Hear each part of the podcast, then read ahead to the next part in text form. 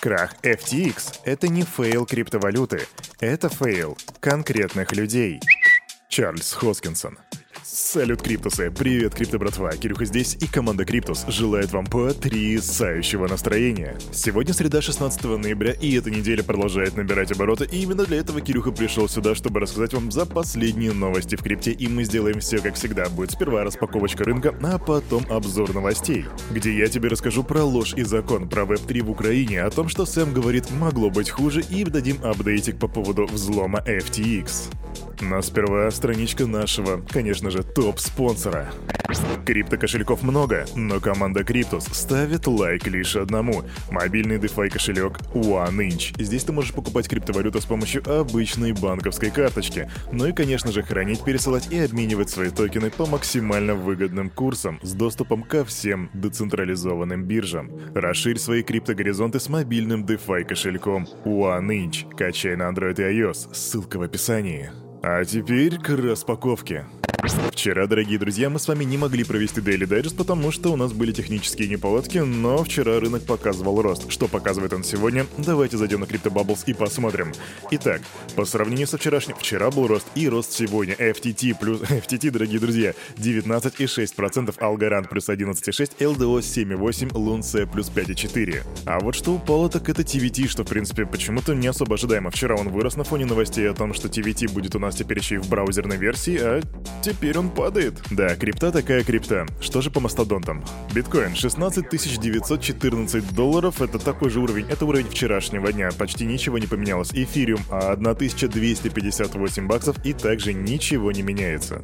И я, пожалуй, еще раз посмотрю на Solana. Solana 14 долларов и 45 центов, это 2,5 роста по сравнению со вчерашним днем. Итого у нас капитализация рынка 849 миллиардов при доминации биткоина 38,2%. Фу, ну вот такой вот рыночек у нас на сегодняшний день. А теперь давайте послушаем, какие там новости, поэтому готовь чаек, кофеек или что ты там по утрам употребляешь и пристегивайся, погнали. Фу.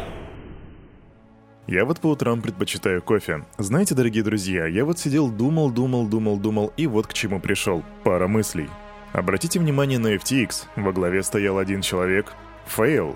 Обратите внимание на Terra Luna. Во главе стоял один человек. Fail. Обратите внимание на Three Arrows Capital. Один или группа людей, но также fail. А теперь обратите внимание на биткоин. Им никто не управляет.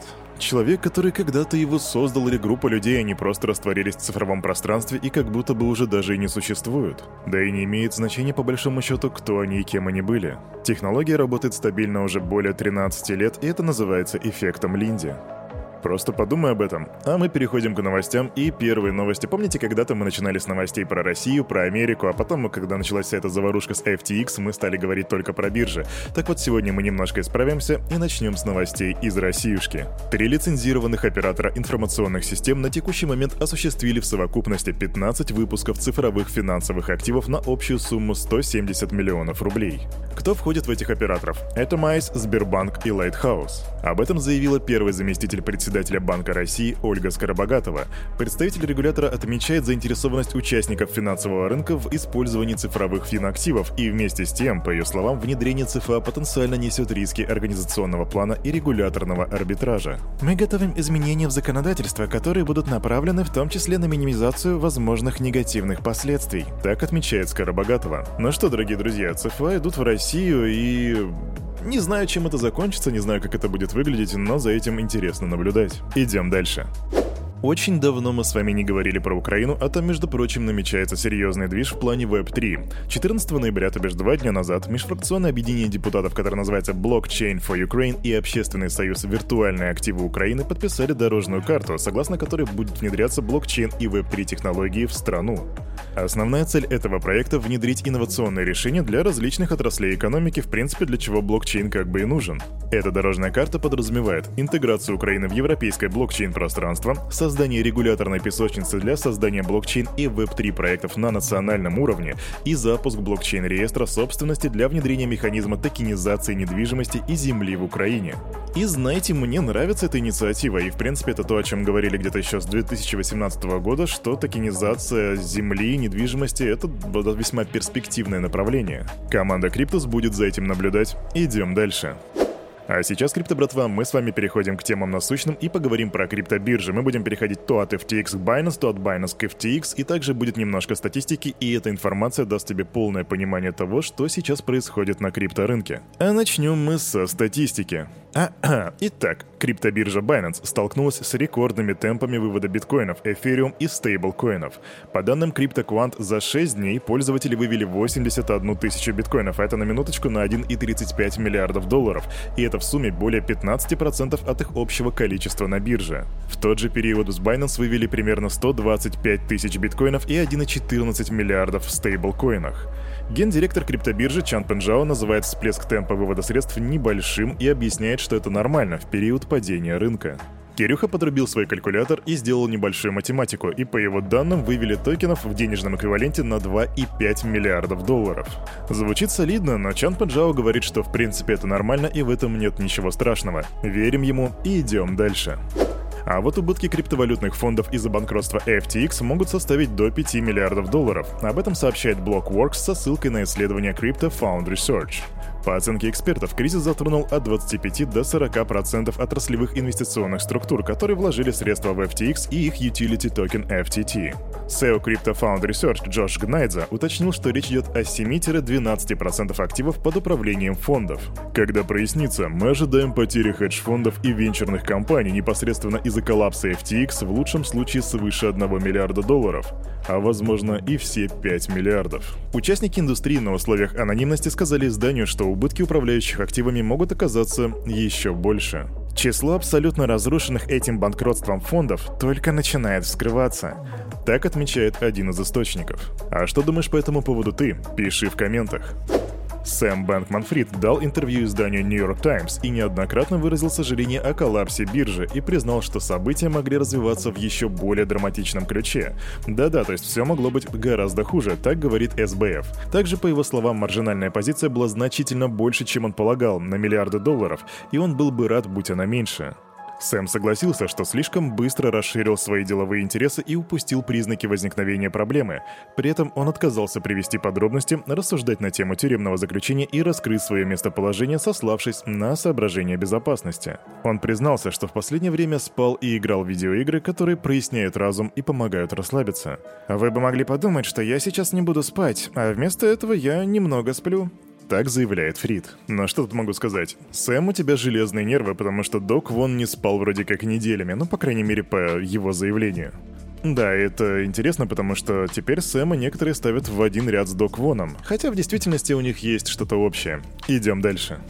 И тут быстро новость. Помните, я вам говорил о том, что будут рано или поздно разбирательства с кредиторами FTX, но мы не знали, какое количество этих кредиторов было. И вот сейчас появляются документы, и как минимум у них было 100 тысяч кредиторов. Но говорят, что может быть в 10 раз больше, то бишь около 1 миллиона кредиторов. Think about it. Слово берет Чан Пенджао, и он предоставил список важнейших, на его взгляд, требований для централизованных бирж. Тут всего 6 пунктов. Не подвергать риску средства пользователей, никогда не использовать нативный токен в качестве обеспечения, раскрывать информацию об активах, удерживать значительные резервы, избегать чрезмерного левериджа и усиливать и применять протоколы безопасности. Мы не можем позволить нескольким плохим игрокам запятнать репутацию индустрии, когда она все еще на стадии становления. Наша роль прежде всего заключается в защите пользователей. Так говорит Чан Пенджао. Так говорит Чан Пенджао. Знаете, так можно было бы назвать книгу и типа поставить ее в один ряд с каким-нибудь Конфуцием, Конфуцием, Конфуцием и Лао Цзы. Возможно, когда-нибудь такая книга будет, а возможно и нет. Идем дальше.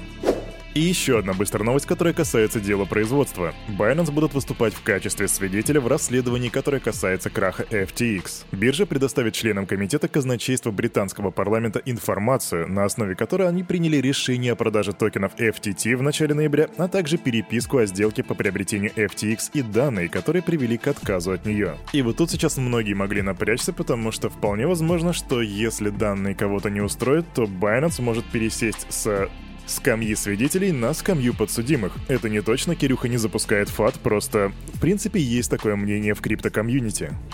А помните тот прелюбопытнейший вывод средств на 400 миллионов долларов, о котором я говорил вам на прошлой неделе? Тогда еще FTX сказали, что это был взлом и не запускайте приложение, там может быть троян и все такое, все такое. Но, в общем, сейчас у нас появляются апдейты. Связанный с этим выводом аккаунт начал обмен активов на эфириум. Об этом сообщили ребята из Pack Shield. И вот интересно, что он будет делать дальше, учитывая, что более 70% блоков подраз... подраз... подвергаются цензуре. И вот тут может быть теория конспирации, знаете, сейчас они такие скажут, вот видите, наш же типа эфириум не пропускает эти эфиры больше, мы противодействуем отмыванию бабла. Вполне возможно так и будет. Кирюха и команда Криптус следят за ситуацией. Новости NFT-шек, дорогие друзья, у нас давно не было NFT-шек, а тут, между прочим, есть повод. Все мы знаем, что скоро будет чемпионат мира по футболу 2022. Все знают, кроме Кирюхи, потому что Кирюха футбол не особо любит, но вот что с ним связано. Роналду запускает NFT-коллекцию на Binance в преддверии этого чемпионата. И, что интересно, два момента. Первое, это то, что... Даже три момента. Во-первых, то, что это коллекция от Роналду, Наверняка фаны захотят себе что-то такое заиметь, и если вам интересно, то второй пункт. Коллекция начинает свою стоимость от 77 долларов за обыкновенную редкость. И третий пункт, что фан-токены отреагировали ростом на 20-30% на фоне вот этой вот новости. Любишь футбольчик, любишь Роналду, любишь NFT ты знаешь, куда идти, Binance, там за 77 баксов ты сможешь купить себе NFT-шку с Роналду. А на этом, на это утро у этого парня за вот этим микрофоном все. С вами, как всегда, был Кирюха и команда Криптус желает вам потрясающего настроения на весь предстоящий день. И помните, все, что здесь было сказано, это не финансовый совет и не финансовая рекомендация. Сделай собственный research, прокачивай финансовую грамотность и развивай критическое мышление. С тобой мы увидимся уже завтра 9.00, так что не проспи. Адьос, амиго.